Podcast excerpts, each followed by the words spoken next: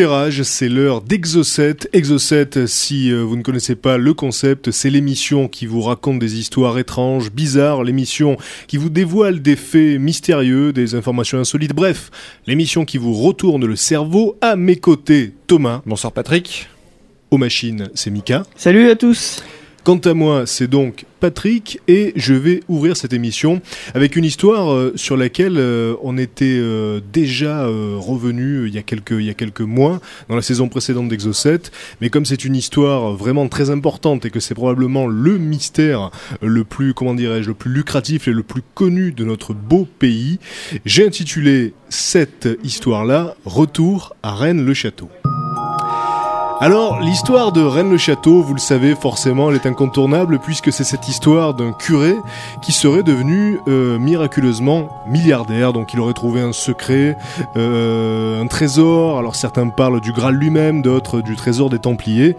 Alors, euh, je vais reprendre l'histoire à zéro et ça va se passer en deux parties. D'abord, je vous rappelle ou je vous apprends tout simplement l'histoire de Rennes-le-Château si vous ne la connaissiez pas. Et dans une deuxième partie, on passera en revue les différentes hypothèses et surtout les dernières hypothèses en date. Et puis euh, je j'irai de ma de, de, ma de mon propre témoignage puisque je me suis rendu à Rennes-le-Château l'été dernier, donc je pourrais vous en parler plus avant. Alors l'histoire euh, l'histoire démarre donc avec euh, la naissance de Béranger Saunière, qui, euh, qui voit donc le jour le 11 avril 1852 à Montazel, qui est, une, qui est un petit village à proximité de Rennes-le-Château.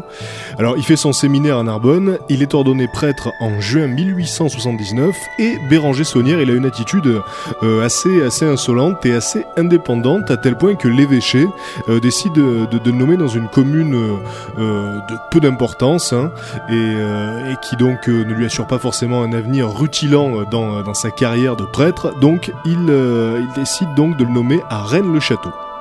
Alors, euh, quand, euh, quand Saunière prend possession de la paroisse de Rennes-le-Château, il a 33 ans et ça se passe donc le 1er ju- euh, juin 1885. Alors, Rennes-le-Château, c'est un petit village euh, complètement isolé qui est situé sur un piton rocheux. On y accède par un chemin très tortueux et aujourd'hui encore le chemin est tortueux, donc je peux, en témoigner. Et Béranger Saunière euh, trouve l'église du village qui s'appelle euh, l'église Sainte-Marie de Madeleine dans un état de délabrement assez avancé.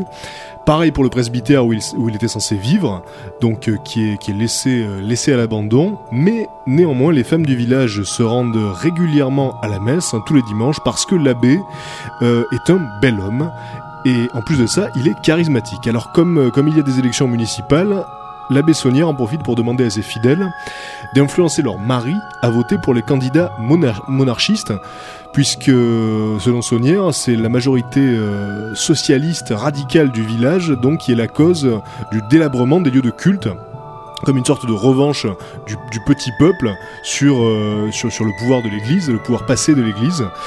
Donc euh, quand le maire de Rennes-le-Château apprend ça, il écrit au ministre des cultes, donc à l'époque euh, l'État et l'Église n'étaient pas encore séparés, et donc le ministre suspend les revenus de la Bessonnière pendant six mois. Alors déjà qu'il roulait pas sur l'or, là c'est la, misère totale. Alors en 1886, euh, Saunière commence les travaux les plus urgents dans l'église parce qu'il pleut sur les fidèles euh, quand il y a des intempéries. Et il peut entamer ses travaux grâce à un don de la comtesse de Chambord. Et ça on y reviendra plus tard parce que c'est un point très important.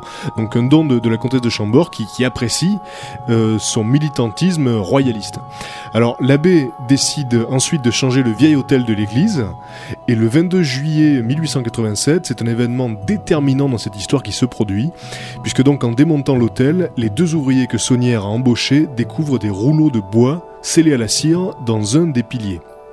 Alors l'abbé euh, garde les rouleaux avec lui et il trouve des parchemins à l'intérieur, euh, des documents secrets donc, qui le mènent sur la piste euh, d'un trésor.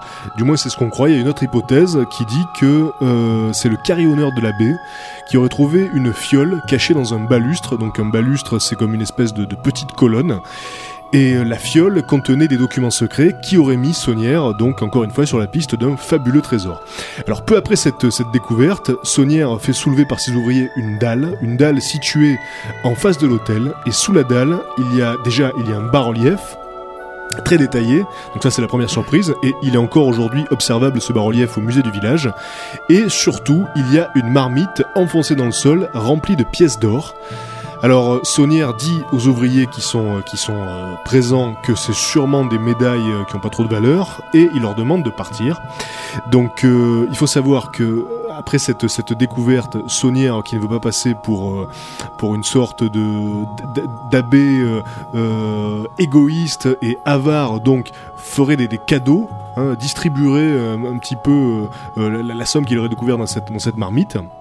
Cependant, à partir de 1891, euh, il se met à dépenser sans compter. Il commence la, création de jardins euh, très fastueux et, il découvre un tombeau dans l'église. Donc, il fait des découvertes assez surprenantes de plus en plus régulièrement.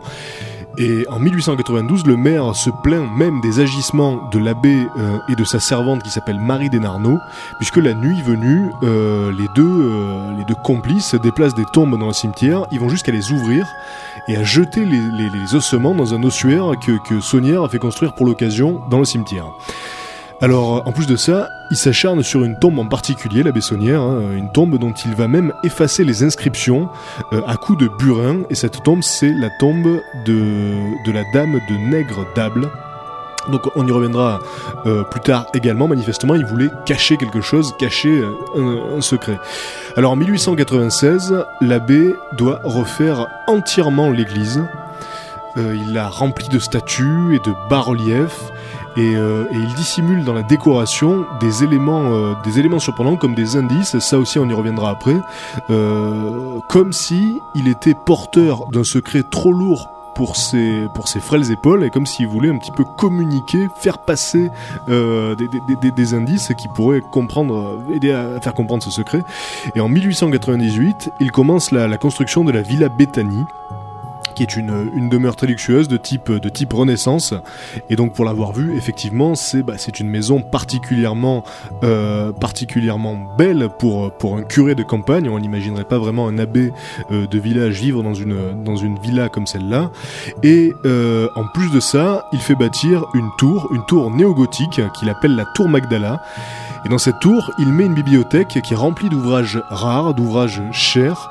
Et, euh, et puis il ne, s'arrête pas là, hein. donc vraiment il n'y a aucune limite à ses dépenses puisqu'il fait également construire une autre, une autre euh, tour, donc euh, qui est une qui est une serre en réalité, qui abrite des plantes très très rares, des fleurs très rares, et il peuple ses jardins d'animaux exotiques. Donc il est très excentrique. Il achète même un singe qui fera peur aux, aux habitants aux habitants de Rennes-le-Château. Et, euh, et en décembre 1901, le nouvel évêque de Carcassonne décide d'enquêter sur le train de vie euh, incroyable de la Bessonnière, puisqu'évidemment ça fait beaucoup beaucoup de bruit, le village devient une attraction. Et, euh, et ce- cet évêque décide de muter l'abbé Saunière dans une autre paroisse. Mais évidemment, euh, c'est euh, une levée de bouclier euh, chez les habitants de Rennes-le-Château, puisque tout à coup leur village est devenu important. Leur abbé est un personnage excentrique qui amène vraiment de la vie dans ce petit village qui, est, à l'époque, est peuplé du- d'une centaine d'habitants euh, euh, au plus. Et donc le maire, du coup, signe un bail de location de 99 ans à Saunière qui empêche quiconque d'occuper le presbytère. Donc même si on le remplace et qu'on met un autre, un autre abbé à la place, il pourra pas se loger dans le presbytère. Alors le 1er février 1909, Saunière euh, donne sa démission. Et en 1910, il est accusé de trafic de messe. Ça aussi, on verra euh, plus précisément ce que ça veut dire, parce que c'est vrai que ça peut, paraître euh, singulier et insolite, un trafic de messe, mais vous verrez donc en quoi ça consiste. Et il n'a plus le droit de pratiquer les sacrements de l'Église. Carrément, donc manifestement l'évêque de Carcassonne était arrivé à ses fins en le faisant condamner pour ça, alors que lui-même pensait que un trafic de messe ne permettait pas d'expliquer euh, toute la fortune que l'abbé Saunière avait dépensée dans son jardin, dans sa tour, dans, sa maison. Euh, donc c'était une façon de, le faire, de le faire tomber en quelque sorte, hein, pour avoir vraiment euh, outrepassé ses, droits et avoir vécu dans le luxe. Alors en janvier 1917, il est victime d'une attaque en haut de la tour Magdala. Et comme il sent, comme il qu'il est, proche de, la fin, il demande un prêtre. Et c'est c'est l'abbé Rivière qui se rend à son chevet. Et on dit, la légende dit que qu'ils sont restés plusieurs heures ensemble et que l'abbé Rivière n'a pas voulu donner les derniers sacrements à Béranger Saunière. Euh, donc manifestement, il a été témoin d'une confession si grave qu'il a refusé de, lui, administrer ses, euh, ses derniers sacrements. Et en plus, à partir de ce jour-là, on dit que l'abbé Rivière est devenu un homme très triste, comme, encore une fois, comme s'il portait le poids d'une terrible confession qu'il ne pouvait pas communiquer. Et euh, donc, euh, ça amplifie encore la légende, évidemment, de, de, de, de l'abbé. Alors, Saunière est mort le 22 janvier 1917. On n'a jamais su comment est-ce qu'il avait pu mener une vie aussi fastueuse, ni ce qu'il avait réellement découvert? Alors, Marie Desnarnaud, sa servante, disait euh, avec ce que l'abbé a laissé, le village pourrait vivre pendant 100 ans et il en resterait encore. Elle disait aussi que les habitants du village marchaient sur l'or. Il y a aussi une autre anecdote euh, dont j'ai pris connaissance quand je me suis rendu euh, à Rennes-le-Château, puisque alors qu'un feu avait éclaté au village, les pompiers voulaient puiser de l'eau dans une citerne qui, est, attenante au cimetière et Marie Desnarnaud les avait interdit de le faire.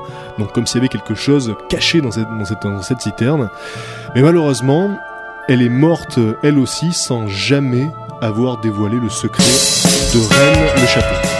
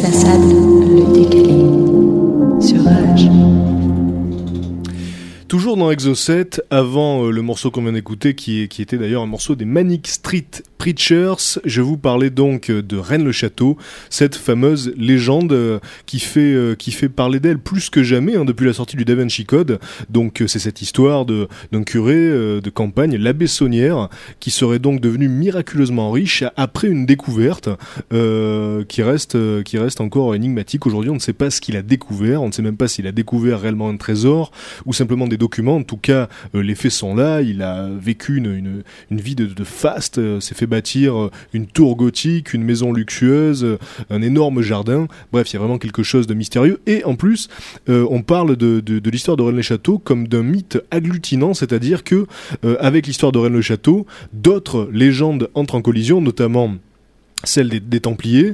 Euh, et donc euh, c'est pour ça que je vous parlais du Da Vinci Code. En fait il y a eu une polémique avec le Da Vinci Code puisque Dan Brown l'auteur du, livre se serait très largement inspiré d'un autre ouvrage qui s'appelait euh, l'énigme sacrée. Un livre qui a donc été écrit une vingt- il y a une vingtaine d'années et qui parlait d'un curé de campagne qui aurait découvert un trésor et des documents secrets relatifs à la descendance du Christ, hein, qui disait donc déjà avant Dan Brown que le Christ en fait se serait marié avec Marie-Madeleine, qu'ils auraient eu un enfant. Donc Dan Brown aurait euh, allègrement pillé. D'ailleurs, il y a eu un procès hein, qui a été intenté par les auteurs de l'énigme sacrée. À la, à- à la légère différence quand même que l'énigme sacrée se veut être un livre, une véritable enquête. euh, le livre de Dan Brown est quand même se veut être une fiction. Ah non. Ah non, non, l'énigme sacrée ne se veut pas être une enquête, hein. c'est un, roman aussi, qui lui-même, d'ailleurs, s'appuie sur un autre livre qui avait été écrit dans les, années 60 par, un Français, qui parlait déjà de, de, Rennes-le-Château et euh, du curé milliardaire, et c'est ce qui avait donc provoqué euh, tout à coup cette, euh, cette, fièvre de l'or, cette ruée vers l'or, puisque donc dans les années 50, euh, il y avait, des tas de chercheurs de trésors qui venaient retourner la terre de Rennes-le-Château, et à l'entrée du village, quand on y arrive, et c'est assez pittoresque, donc il y a un panneau qui date de 1965 qui interdit les fouilles dans le village, parce que donc le village était troué comme un gruyère. Et euh, donc voilà pourquoi Dan Brown euh, a été, euh, a, a été pointé du doigt, a été accusé de plagiat, parce qu'en plus, dans le Da Vinci Code, il ne parle jamais de Rennes-le-Château.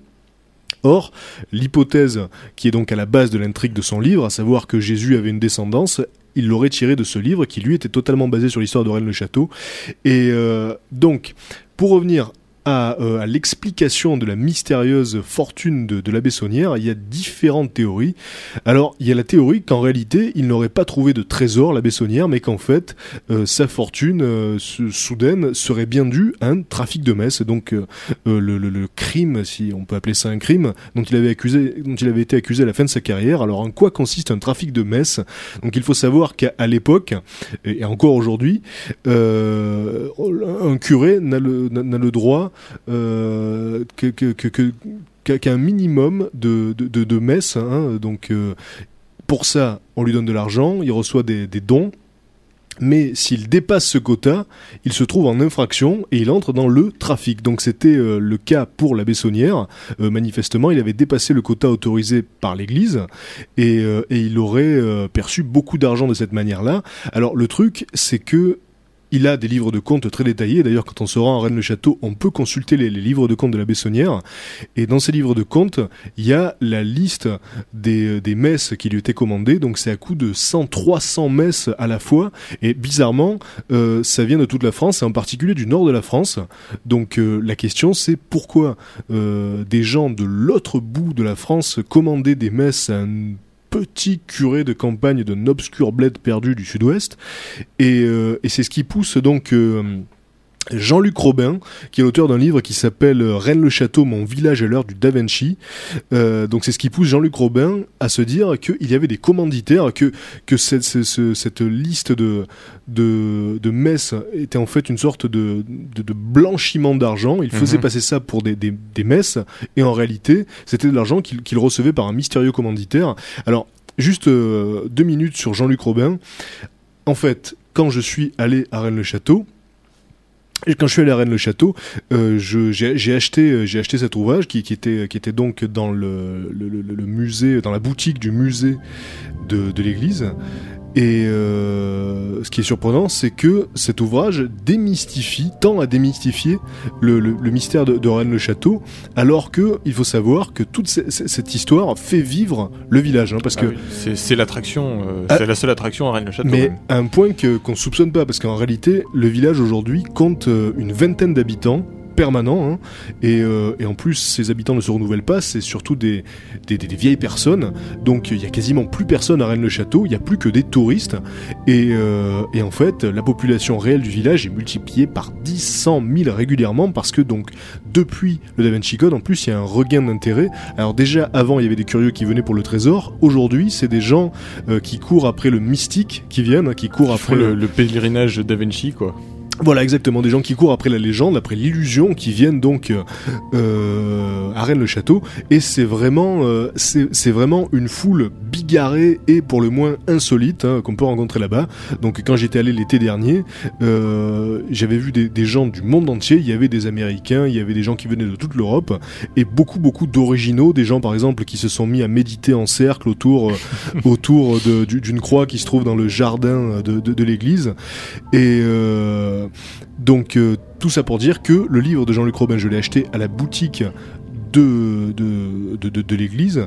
Et cet homme a vécu de nombreuses années à Rennes-le-Château et il a notamment tenu, il a notamment géré le, domaine de la Bessonnière. Et c'est sûrement le plus grand spécialiste de la légende de Rennes-le-Château hein. Euh, donc il fait partie de la Saunière Society donc c'est une société qui a été fondée en Écosse et qui, qui s'intéresse justement à la légende de Rennes-le-Château, au trésor, etc. Donc c'est sûrement le plus grand spécialiste actuel de cette histoire. Et c'est lui-même qui pense donc que c'est ce trafic de messes cachait en réalité quelque chose de plus secret. Alors l'hypothèse, la, la théorie de Jean-Luc Robin, c'est que Saunière aurait été financée par les Habsbourg, donc la famille royale des Habsbourg. Euh, alors pourquoi Rappelez-vous, euh, tout à l'heure, je vous expliquais que pour démarrer les travaux de l'église, avant de mettre la main donc sur ce trésor et sur ces documents, Saunière avait besoin d'un don puisqu'il était à la rue, il avait plus d'argent. Donc euh, il était précepteur, Saunière, pendant, un certain temps, des enfants du marquis de Chef de Bien. Et ce marquis, c'était un intime des Chambord. Et donc, on, on aurait demandé à Saunière de revenir à, Rennes-le-Château avec une mission, c'est-à-dire trouver des documents secrets qui concernaient la, famille royale des, Chambord. Et, euh, et, Saunière, manifestement, se serait acquitté de cette tâche en revenant. C'est pas par hasard qu'il aurait trouvé tout ça. Il aurait activement cherché des éléments, il aurait trouvé ces documents, et ensuite il aurait reçu régulièrement de l'argent. Alors peut-être pour cacher euh, la vérité qu'il aurait trouvée, euh, ou pour d'autres raisons. En tout cas, si euh, la famille des Habsbourg a effectivement financé des recherches et plus tard la, vie fastueuse de, de la Bessonnière, c'est que manifestement le secret qu'il recherchait était très grand, et ce secret donc était caché par la famille de Haute-Poule, dont le château se dresse au centre du village. À Rennes-le-Château, il y a donc il y a le village lui-même, il y a l'église, et à côté il y a un gros château donc le château des, des Hautes Poules.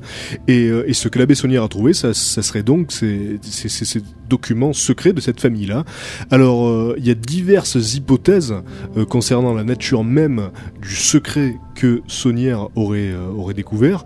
Alors d'abord des documents qui remettraient en cause la légitimité de la famille royale des Habsbourg qui dirait donc que la famille royale n'était pas légitime ce qui aurait bah, ce, qui, aurait fait plaisir à Clémenceau à l'époque qui, vou- qui voulait démonter justement la, famille d'Autriche.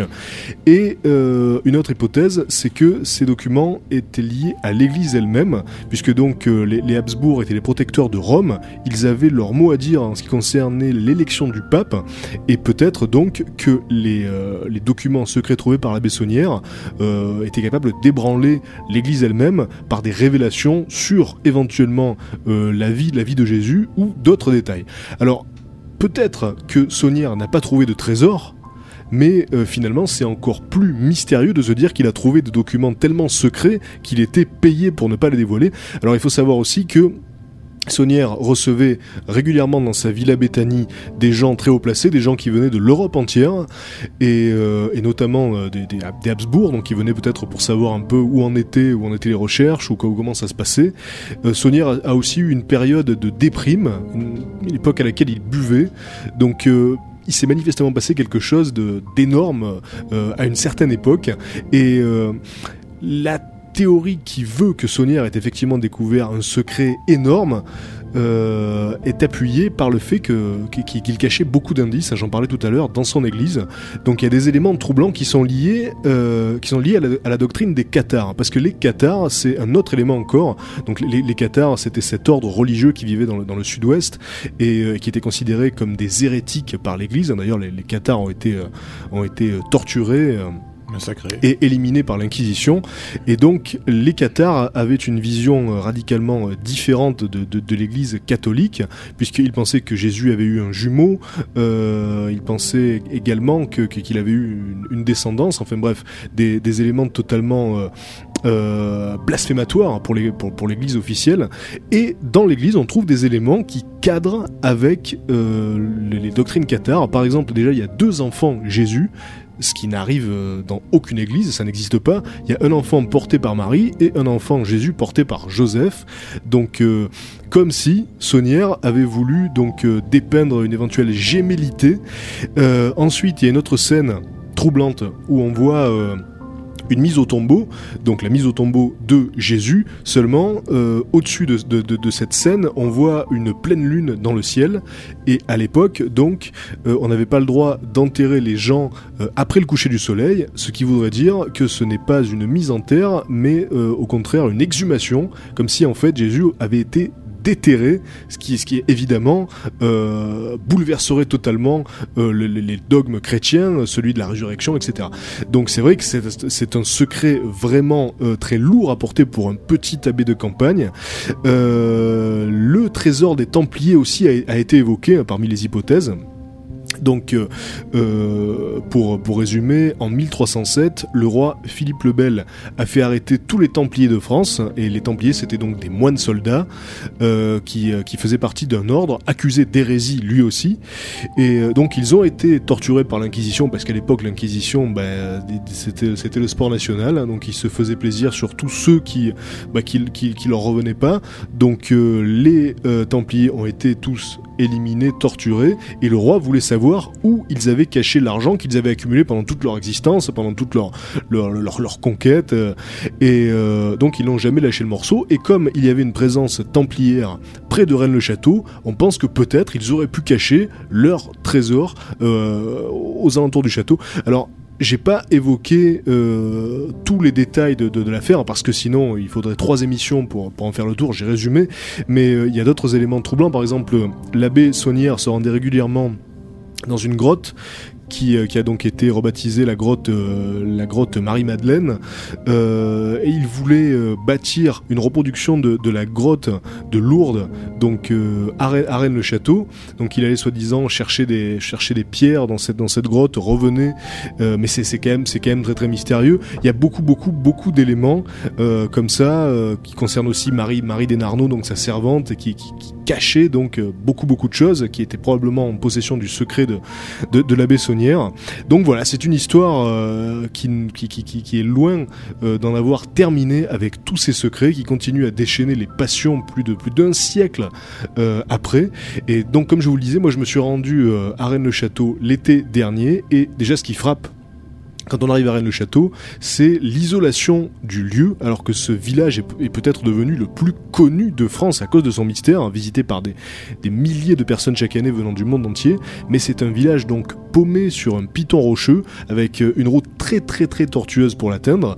Et quand on arrive sur place, on est, bah, surpris par le fait que la majorité de la population est composée de touristes, puisque comme je vous le disais, il y a 20 personnes qui vivent à plein temps à Rennes-le-Château. Il y a deux boutiques. Il y en a une, c'est euh, une boutique de souvenirs dans laquelle on peut trouver des reproductions euh, du diable qui soutient le bénitier. Je vais revenir sur ce diable parce que c'est peut-être euh, la, vraie star de, l'histoire de Rennes-le-Château. Et une, euh, une librairie ésotérique dans laquelle on peut se procurer donc des ouvrages liés à l'histoire de Rennes-le-Château, mais aussi liés aux fantômes, aux ovnis, etc. Donc vraiment, le village vit sur la légende et compte sur un public de curieux, de mystiques, voire d'illuminés pour entretenir le village. Le véritable trésor de Rennes-le-Château, c'est l'histoire elle-même, hein, puisque donc voilà, les gens vivent euh, grâce à ça.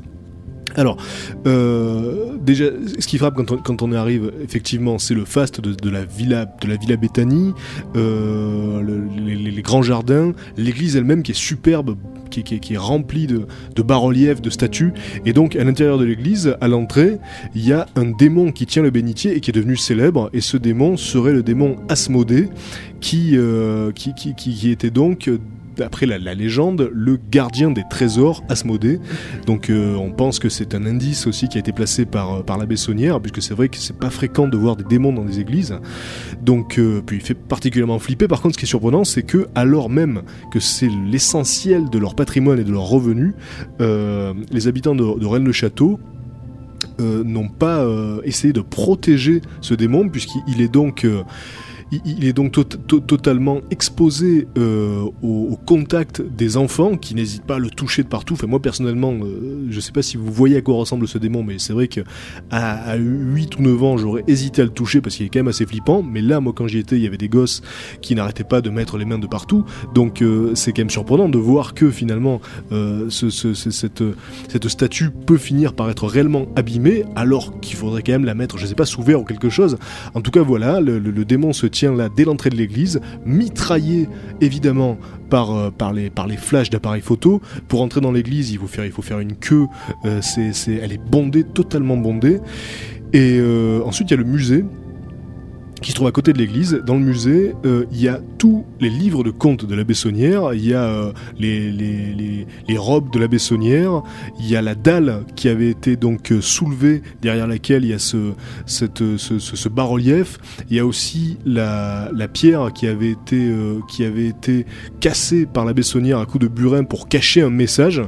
Et, et vraiment, le lieu est empreint de, mystère.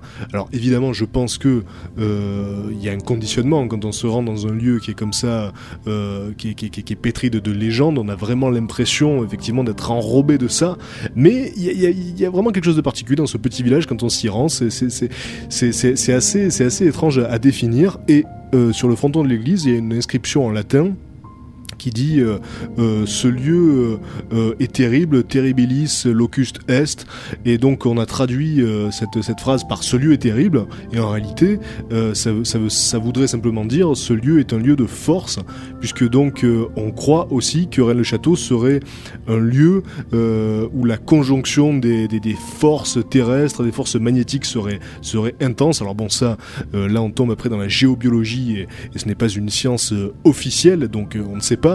En tout cas, c'est vrai qu'une fois qu'on y est, on a effectivement l'impression qu'il y a quelque chose qui, se passe, euh, qui se passe autour de nous, sous nos pieds. En plus, euh, on a l'impression de marcher sur un trésor dès qu'on fait un pas. Alors, le, cimetière a été fermé parce que les gens euh, s'y rendaient en masse, donc ça pose un problème pour les habitants du village qui venaient se recueillir.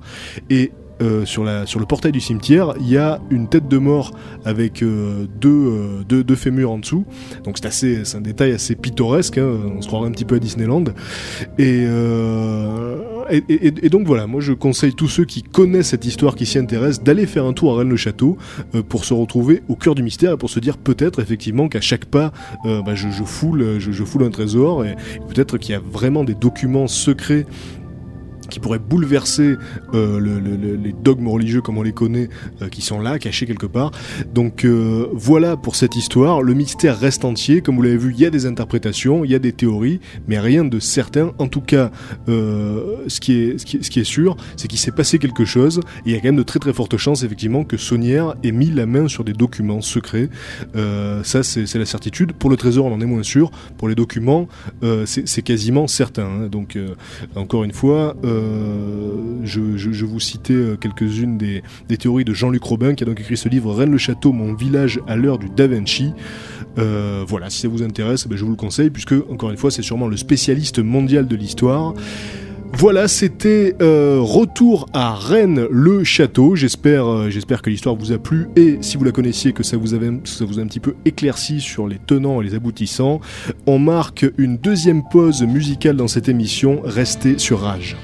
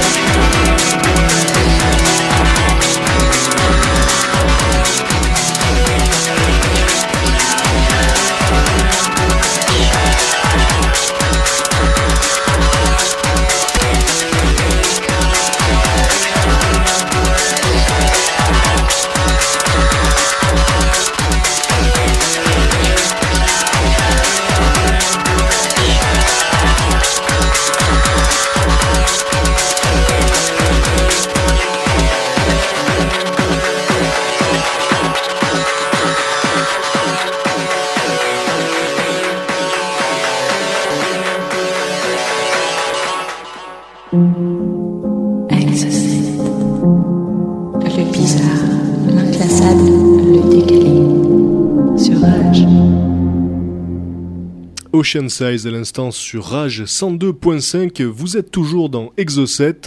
Euh, je vous ai parlé euh, en début d'émission donc de l'histoire de Rennes le Château, l'histoire du curé euh, euh, milliardaire qui aurait donc découvert un mystérieux trésor ainsi que des documents secrets que certains pensent être liés au trésor des Templiers. Certains croient que l'abbé Soignant aurait trouvé le Graal lui-même, etc. Donc il y a des explications peut-être plus cartésiennes mais tout aussi intéressantes qui diraient que en fait l'abbé Saunière était financé par la famille royale d'Autriche, les Habsbourg, pour trouver des documents secrets qui remettraient en question la légitimité de leur dynastie. Donc euh, ça reste quand même pas mal, hein, euh, digne d'un scénar- d'un scénario euh, hollywoodien, au moins digne du Da Vinci Code en tout cas. Voilà, à présent c'est Thomas qui va y aller de sa petite histoire.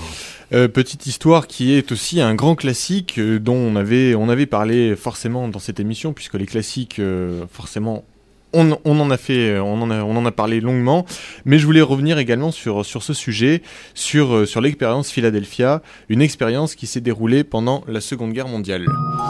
Alors, l'expérience Philadelphia euh, fait partie de ces nombreuses expériences qui ont été menées par l'armée américaine, ça on le sait, pendant, la Seconde Guerre mondiale, afin de mettre au point euh, des nouvelles armes qualifiées entre guillemets de définitives. Euh, donc notamment par exemple la bombe nucléaire a été élaborée un petit peu dans cette approche de concevoir une arme définitive et donc forcément de nombreux projets sont nés pendant cette période-là pour essayer d'arriver à trouver la parade ultime au nazisme et à Hitler et euh, grosso modo avoir l'arme la plus puissante du monde. Et donc cette expérience, elle, s'est déroulée en 1943 dans l'arsenal de Philadelphie, d'où le nom d'expérience Philadelphia, aux États-Unis. Alors, euh, en 1943, donc s'est déroulée cette expérience. On n'a jamais eu trop d'écho sur le moment. Mais dans les années 50, des premières rumeurs commencent à ressortir de cette expérience. Euh, première rumeur que l'US Navy s'est empressé de démentir rapidement. Euh, mais cela dit, quand même, plusieurs enquêtes ont en tout cas montré que quelque chose d'étrange s'était en effet produit, donc en 1943 dans, dans l'arsenal de Philadelphia, au large des côtes américaines. Et en fait, euh, tout repose euh, essentiellement sur le témoignage d'un marin, Carl Allen, qui déclare donc avoir été témoin des expériences de l'US Navy à cette époque. Euh, pourquoi Parce que euh, parce qu'il était, il aurait été à bord d'un bateau qui était au large des côtes au moment de l'expérience, qui escortait le, navire et il aurait vu donc cette expérience devant ses yeux en direct. Et donc il déclare euh, lui que cette expérience avait pour but de rendre un escorteur invisible et en fait de lui faire parcourir instantanément, donc de la téléportation, hein, une distance entre la base de Philadelphie et la base navale de Norfolk. Et là, vous allez voir que différents éléments euh, vont dans son sens.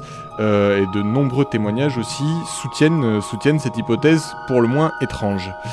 Alors, Alan ne, révèle pas que ça dans son témoignage, il révèle également les conséquences de ces différents essais, puisqu'il a été euh, lui-même, il, se serait occupé lui-même de, certaines des victimes. Alors, euh, les effets secondaires sont assez terribles, hein, puisque à bord du, navire que- sur lequel la, tentative de téléportation aurait été effectuée, euh, la plupart des marins seraient morts, tout simplement. D'autres seraient devenus complètement fous. Encore d'autres se seraient volatili- volatilisés tout simplement, donc on n'aurait pas retrouvé leur corps. Euh, certains seraient morts d'une combustion, très lente. Euh, et puis, euh, là, fait encore plus étonnant, apparemment certains cadavres, auraient été retrouvés mélangés à l'armature même du bateau, donc comme fondus dans l'acier, un petit peu comme s'il y avait eu voilà, une espèce de, mélange atomique improbable qui se serait déroulé et que voilà le, le- corps humain se serait comme figé dans, figé dans l'acier.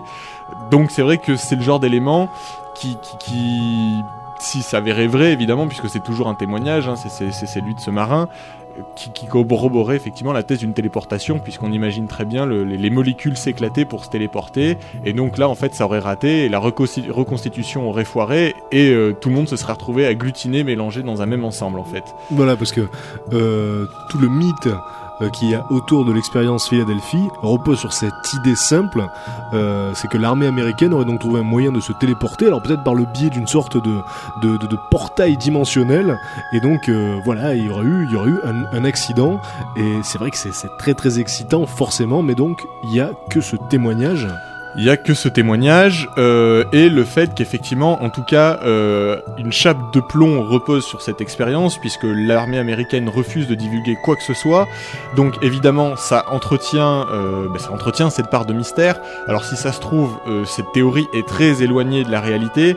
Il n'empêche qu'en tout cas, des expériences très étonnantes ont été menées puisque des, des enquêtes euh, réelles ont existé, euh, notamment certaines qui ont été menées par un, par un docteur, le docteur Jesup, euh, ou Jesup d'ailleurs, euh, qui euh, après, ses enquêtes est arrivé à la conclusion certaine qu'un essai militaire s'est effectivement déroulé en 43, puisque là les documents classés top secret existent, on ne peut pas les consulter, mais on, a la preuve physique de leur existence. Et d'après lui, euh, d'après différents éléments, différents témoignages, différentes théories scientifiques, il pense qu'en fait, euh, des génératrices à courant pulsatoire et non pulsatoire auraient été utilisées. Alors là, on rentre un peu dans un domaine scientifique. Et en fait, ces courants euh, permettent tout simplement de créer des énormes champs magnétiques euh, sur différents, différents objets. Alors, en théorie, euh, en laboratoire, pour l'instant, c'est le genre de choses qu'on arrive à reproduire à très petite échelle. Euh, là, la théorie voudrait qu'ils auraient réussi à développer euh, des courants tellement forts qu'ils auraient pu carrément l'utiliser sur un navire, navi- un navire militaire complet. Et donc, ces, champs pulsatoires auraient plusieurs caractéristiques, donc notamment celui de créer un champ magnétique. Et euh, il se serait donc rendu compte au départ en voulant juste créer un champ magnétique dans le but juste d'éviter les mines magnétiques euh, allemandes, puisque les Allemands avaient développé une technologie qui en gros euh, permettait à des mines en flottaison de se coller magnétiquement sur les bateaux, euh, histoire de vraiment pas les rater. Donc là, ils auraient voulu trouver une espèce de, de- de- de parade à cette arme-là, en utilisant des champs magnétiques qui auraient repoussé les mines plutôt que les attiré. Et donc là, ils se seraient rendu compte de- de- d'effets apparemment plutôt étranges, puisque en fait, cette expérimentation s'est déroulée en deux phases. La première phase euh, a été, je dirais, une bride de tentatives. Elle s'est déroulée dans le port même hein, de Philadelphie. Et là, de nombreux témoins rapportent avoir vu euh, un immense éclair au-dessus du bateau et euh, l'avoir vu disparaître pendant une ou deux secondes au-dessus de la ligne de flottaison, disparaître complètement, puis réapparaître d'un coup. Euh, et puis, euh, voilà, là, là, pour le coup, l'histoire s'arrête un petit peu là sur, sur le port, mais le bateau, quelques jours après, serait parti en haute mer, et là, donc, escorté euh, par le bateau, par de nombreux bateaux, dont un justement sur lequel se trouvait ce fameux euh, Allen qui rapporte ce témoignage. Et là, pour le coup, euh, l'expérience donc aurait été répétée, mais à beaucoup plus grande échelle. Là, le bateau aurait disparu complètement pendant un laps de temps relativement important. Et ce qui est assez intéressant euh, pendant cette disparition, c'est que des éléments concordent euh, en, termes de temps et en termes de description, puisque des, témoins déclarent avoir vu euh, donc ce fameux bateau à Norfolk, alors qu'il était censé être en pleine mer. Et les marins qui étaient autour de ce bateau déclarent effectivement que ce bateau a disparu à un moment et qu'il est revenu par la suite. Un peu effectivement comme si la téléportation aurait réussi entre deux lieux. Euh, donc c'est vrai que c'est- le genre de, de témoignages qui sont un peu troublants, surtout qu'ils là pour le coup ils ne sont pas rapportés que par une seule personne, mais par des gens euh, complètement différents qui ne se sont même pas parlé puisque certains étaient basés à des lieux géographiques complètement différents. Donc c'est vrai que c'est vrai que c'est un tout petit peu euh, surprenant. Alors plusieurs choses euh, quand même ont été euh, confirmées et en 1970 euh, L'enquête s'est quand même largement étoffée. Alors parmi les points sûrs qu'il y a autour de cette expérience, c'est que donc le fameux Allen de- qui, a rapporté ce premier témoignage euh, était bien déjà marin et avait bien été bien présent sur un bateau proche euh, de celui qui aurait été euh, volatilisé. Donc son témoignage, euh, en tout cas, gagne en crédibilité à ce niveau-là puisqu'il était bien sur les lieux. Euh, que le bateau était bien aussi au large de Philadelphie à la date mentionnée, que euh, en termes de, de, de- de temps, euh, en termes de temps, il était tout à fait probable, en tout cas, que le, le- que les témoignages euh, concernant le, je dirais la- le fait que le bateau soit à deux endroits en même temps euh, était plausible, hein, puisque en fait les relevés sont relativement précis sur, sur les bateaux. Donc dans les rapports, euh, c'est quasiment marqué à la minute près le moment où le bateau disparaît, et euh, dans d'autres rapports, c'est marqué à la minute près le moment où le bateau apparaît, et vice versa. Donc en termes de temps, tout ça reste relativement crédible. Et puis on sait également que euh, Einstein, à cette époque, travaillait effectivement sur un projet relativement secret euh, avec l'US Navy, euh, pile poil dans cette période-là, et on sait que Einstein été extrêmement actif dans la recherche d'une arme contre, euh, bah, contre les nazis et contre l'Allemagne nazie, euh, puisqu'après il a travaillé forcément donc sur la bombe atomique, etc. Donc il était déjà quand même assez impliqué, euh, assez impliqué à la recherche de ces différents concepts. Alors après, est-ce que ça voudrait dire qu'il aurait travaillé sur ce projet-là? Euh, Rien n'est moins sûr. En tout cas, euh, ce qui est pour l'instant flou, c'est euh, c'est quel était l'objectif de l'armée américaine, à savoir est-ce qu'ils avaient déjà pensé pouvoir rendre un bateau invisible, est-ce qu'ils ont juste raté une expérience pour concevoir une arme magnétique point barre, et en fait il se sera aperçu que ça aurait eu des conséquences énormes, on ne sait pas trop. Euh, en tout cas, ce qui est certain, c'est que le projet a été repris par la suite.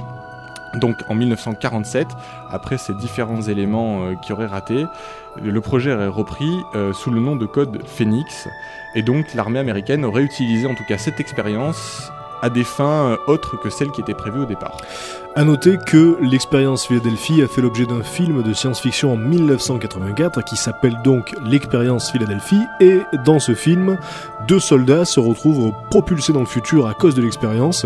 Euh, ils se retrouvent propulsés bah, comme par hasard en 1984. Donc voilà, euh, l'expérience, l'affaire a fait écho dans la culture populaire et, euh, et tu, tu parles d'invisibilité, mais aujourd'hui donc euh, les scientifiques euh, sont convaincus qu'on approche de plus en plus de l'invisibilité grâce à une sorte de cap d'invisibilité façon Harry Potter. Donc euh, il me semble qu'on en- avait déjà parlé ouais. euh, l'année l'année passée, mais depuis les recherches donc ont fait des, des avancées assez considérables. Donc le concept est simple, euh, en tout cas sur le papier. Il s'agit de dévier les rayons de lumière pour que la lumière euh, coule autour de l'objet comme euh, comme euh, une rivière coule autour de autour d'une roche hein, et déviée par, par, un rocher. Donc ça, c'est le concept. Et actuellement, donc, avec des matériaux spécifiques, ils sont, euh, ils sont sur le point de parvenir effectivement à dévier la lumière. Et la conséquence directe, parce que si on voit les objets, hein, c'est parce que euh, la lumière se reflète Se sur reflète, eux et qu'ensuite, donc, les, les, les photons euh, arrivent à nos rétines. Donc, si la lumière, au lieu de se refléter sur un objet, est déviée par cet objet et le contourne, euh, ben, nécessairement, l'objet devient invisible. Donc, euh, pour l'instant, euh, les, cher- les- les chercheurs sont convaincus que c'est pour très bientôt. S'ils arrivent à mettre au point euh, cette, euh, ce, dispositif d'invisi- d'invisibilité, on pourrait éventuellement cacher des objets militaires, des objets énormes. Donc euh, il y aura clairement des, des- des applications, des applications militaires. Mais voilà, aujourd'hui c'est plus la science-fiction puisque on en a la technologie et, euh, et on sait comment ça pourrait fonctionner l'invisibilité. En tout cas en ce qui concerne la téléportation, c'est une autre histoire. Voilà, merci Thomas pour euh, pour ce pour ce sujet. On marque une pause musicale et juste après euh, on passe aux infos bizarres de la semaine. Restez avec nous. mm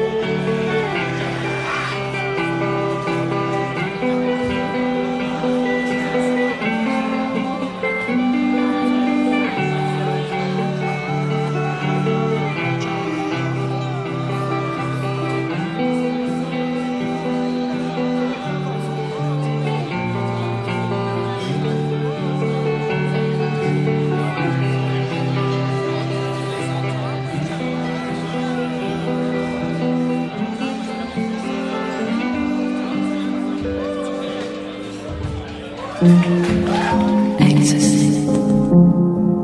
bizarre, le décalé. Vous écoutez Rage, nous sommes toujours dans Exocet. Si vous nous rejoignez à l'instant, Exocet, c'est l'émission où on vous raconte des histoires bizarres qui vous retournent le cerveau. Et euh, on attaque la dernière partie de cette émission avec les infos insolites qui se sont donc déroulées à la surface du monde. Et euh, je tiens à le rappeler à chaque fois, ces infos, euh, quand je les recherche, je les recoupe, je fais très attention aux sources. Donc, euh, vous pouvez être certain que ce que je vais vous raconter là est vrai. Et si jamais ça s'avérait faux, sachez que évidemment chaque, chaque semaine, je reviendrai dessus pour vous dire ah il y a eu des il y a eu des nouveaux éléments. Notamment, on avait parlé euh, donc d'un des Rolling Stones, je ne sais plus lequel, qui avait euh, sniffé son père. Hein. C'était Keith Richards. Keith Richards, voilà, euh, qui avait sniffé son père. Apparemment, c'était de la provocation de sa part et il n'aurait pas du tout fait ça. hein.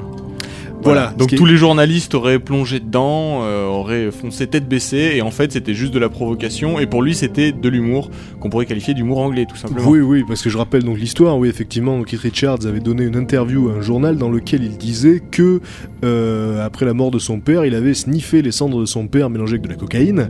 Donc effectivement, ça avait fait les choux gras de la presse. On en avait parlé jusqu'ici parce que c'est quand même assez énorme. C'est Et clair. donc voilà, il est revenu dessus en disant que c'était de la provoque. En même temps, c'est vrai que euh, le contraire eût été vraiment étonnant parce que on a beau être une rockstar excentrique, ça, là c'est quand même pousser le, bouchon un peu loin. Donc voilà, c'était juste pour déconner. On commence ces infos insolites avec euh, une histoire, euh, une histoire vraiment surprenante qui s'est déroulée, euh, qui s'est déroulée au Vietnam. C'est un homme qui avait été sur lequel on avait tiré donc durant la guerre du Vietnam et donc la balle qui s'était logée derrière son cœur vient d'être retirée 40 ans plus tard. Donc cet homme a 60 ans, il s'appelle Lee Din Hung et euh, donc il explique que bah, qu'il va beaucoup mieux, hein, que sa douleur dans la poitrine euh, a disparu. Ça fait juste 40 ans qu'il morfle. Il était temps, donc euh, il a, il a- on lui a tiré dessus en 1968 et la balle était passée à travers son estomac, lui avait touché une, une valve cardiaque et c'était euh, logé donc derrière son cœur. Alors, les, chirurgiens ont passé trois heures euh, pour essayer de lui enlever la balle. Bon, ils y sont arrivés, ils lui ont remplacé euh, la, la- la valve endommagée par une valve artificielle. Et euh, le docteur qui a opéré, le docteur Nguyen Sin Yen, a dit que c'était le cas le plus étrange qu'il a jamais vu.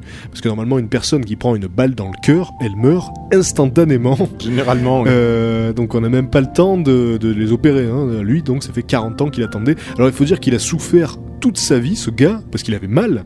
Malgré ça, bon, il a quand même réussi à mener une vie à peu près normale. hein. Il a une famille, etc. Mais il souffrait depuis 40 ans, donc là, mais, effectivement, mais ça doit aller mieux. il s'est pas fait opérer à l'époque pour, pour, pour raison technique, euh, par manque de moyens, par... euh, Alors, à l'époque, en fait, les chirurgiens avaient essayé d'enlever la balle, mais l'opération était bien trop délicate Voilà, oui, c'est ça. pour, maîtrisait pas la chose. pour les connaissances de l'époque, pour retirer une balle qui était logée dans une valve. Donc Ouais, là, non, on l'a remplacé par une valve artificielle et donc euh, on n'avait pas, la- on n'avait pas la technique à l'époque pour, pour faire ça. La deuxième histoire concerne un scientifique australien qui a émergé après avoir passé deux semaines sous l'eau dans une boîte en acier. Donc cet homme s'appelle Lloyd Godson, c'est un, un biologiste marin. Il a passé 13 jours euh, au fond d'un lac dans une capsule, une capsule jaune qui- qu'il appelle lui-même le bio-sub. Et euh, l'idée c'est de promouvoir le développement durable. Donc euh, Monsieur Godson euh, a, utilisé un système de, panneaux solaires et un générateur électrique à pédale pour vivre tout simplement pour recharger son ordinateur portable puisqu'il avait amené son ordinateur portable dans ce dans cette dans cette boîte. Et euh, il avait aussi un petit jardin euh, d'algues qui absorbait le dioxyde de carbone et qui euh, et qui relâchait de l'oxygène pour qu'il puisse respirer. Et donc il devait recycler son urine il devait recycler ses déchets. Bon il y a quand même une équipe de plongeurs qui lui amenait de la de la, de la nourriture et de et, et- de la de la boisson dans son module submersible. Et pour, pour passer le temps, donc, il regardait des vidéos sur son ordinateur portable. Il était connecté à Internet avec une connexion sans fil. Et il communiquait avec des enfants euh, du monde entier, des, écoliers qui lui posaient des questions. Et donc, il répondait en direct de sa boîte. Donc, il a dit euh, qu'il pensait que bah, qu'il en sortirait euh, plus fou que, que, que, que, ce qu'il y était entré. Manifestement, ça va. C'était pas, c'était pas trop difficile. Bon, euh, c'est vrai qu'il avait l'ordinateur, le net avec lui, mais bon, il devait quand même se sentir assez seul.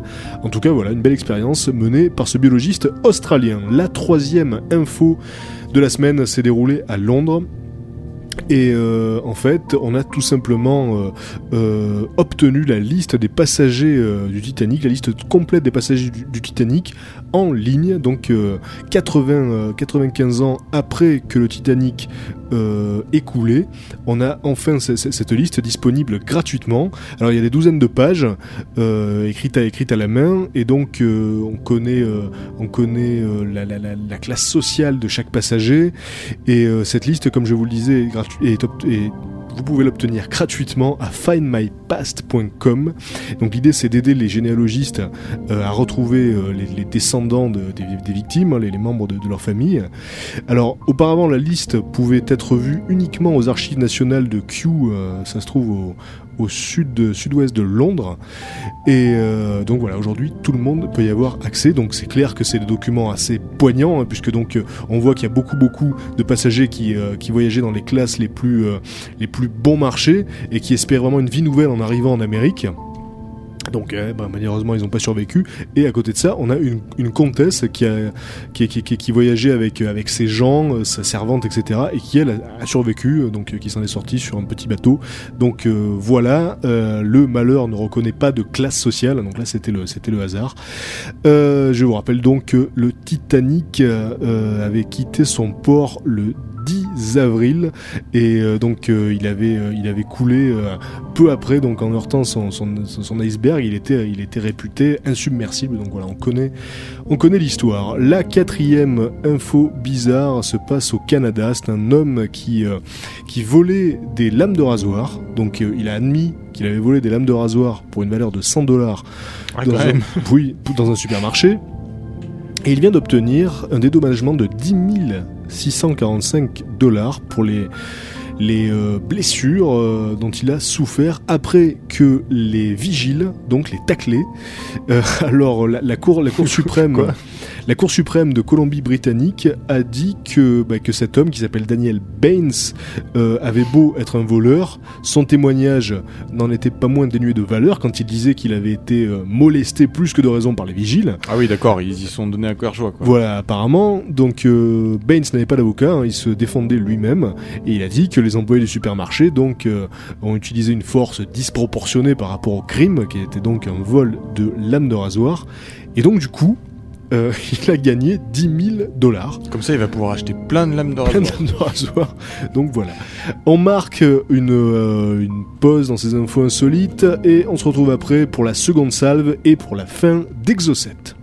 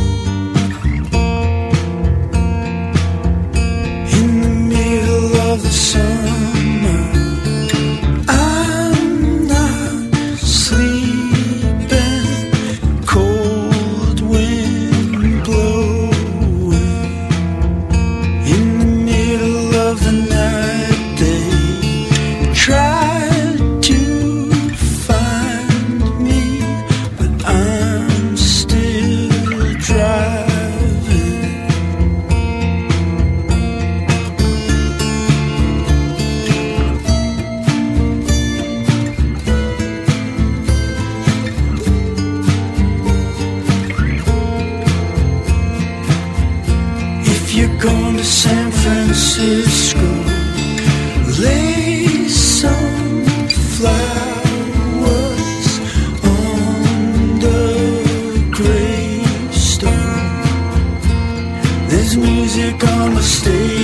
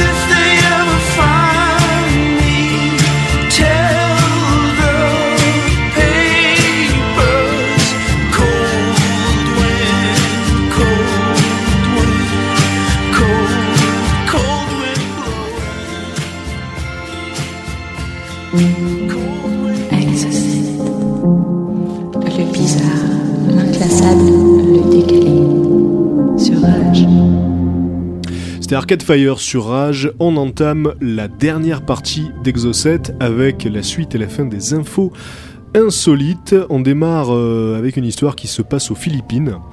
Donc euh, plusieurs centaines de plusieurs centaines d'hommes pourraient avoir contracté la rage après avoir participé à une cérémonie d'autoflagellation. Alors vous allez voir que c'est joyeux. Euh, donc c'est c'est un, un rituel euh, qui prend place chaque année. Ah, je comprends. Et donc ça consiste à se, à se mettre des coups de couteau dans le dos donc pour, pour créer des, des, des plaies et ensuite on flagelle ces plaies avec, euh, avec des bambous. Voilà, et on Ah, verse du gros sel dessus. C'est agréable, histoire de bien souffrir. Mais les Philippins sont euh, très friands du trip de, de, de, de souffrance et de sacrifice. hein. Il y a des Philippins qui refont le, le, le- la passion du Christ, son, son chemin de croix, qui se font crucifier d'ailleurs. Donc euh, ils adorent cette idée de rédemption, de rédemption dans la souffrance. Donc là voilà, ils se flagellent des plaies fraîches à coups de bambou. Et euh, malheureusement, on a appris qu'un des hommes qui avait participé euh, à, ce, à cette cérémonie avait été contaminé par, la rage, il avait été mordu par un chien, et donc euh, il, était, mort d'ailleurs du virus le 11 avril. Du coup, euh, le, maire a déclenché un état d'alerte en disant que les, les 100 personnes qui avaient participé au truc pouvaient avoir été contaminées puisqu'ils avaient été charcutés par le même couteau que, ce, que cet homme qui avait la rage. Donc ils ont reçu un vaccin, mais pour l'instant, donc, euh, on ne sait pas s'ils sont à l'abri de développer le virus. hein. Donc euh, voilà, évitez ce genre de, de rituel la Oui, con, voilà, parce que oui. ça peut être assez dangereux. Vous protégez votre couteau. Voilà, d'autant que là il parle que de la rage, mais on est obligé de penser euh, Bah, au, je- au risque de, maladies. euh, Divers et variés, enfin, on, on peut penser au sida, on peut penser à beaucoup de choses. euh, Il y a beaucoup, veux, de maladies qui peuvent passer comme ça, ouais. Donc euh, c'est Non, mais évitez de vous prêter vos couteaux quand vous vous flagellez. Chacun son couteau. voilà. Chacun son couteau, voilà. Une bonne flagellation est une flagellation avec un couteau indépendant, individuel pour chacun. Voilà. Euh, Jetable.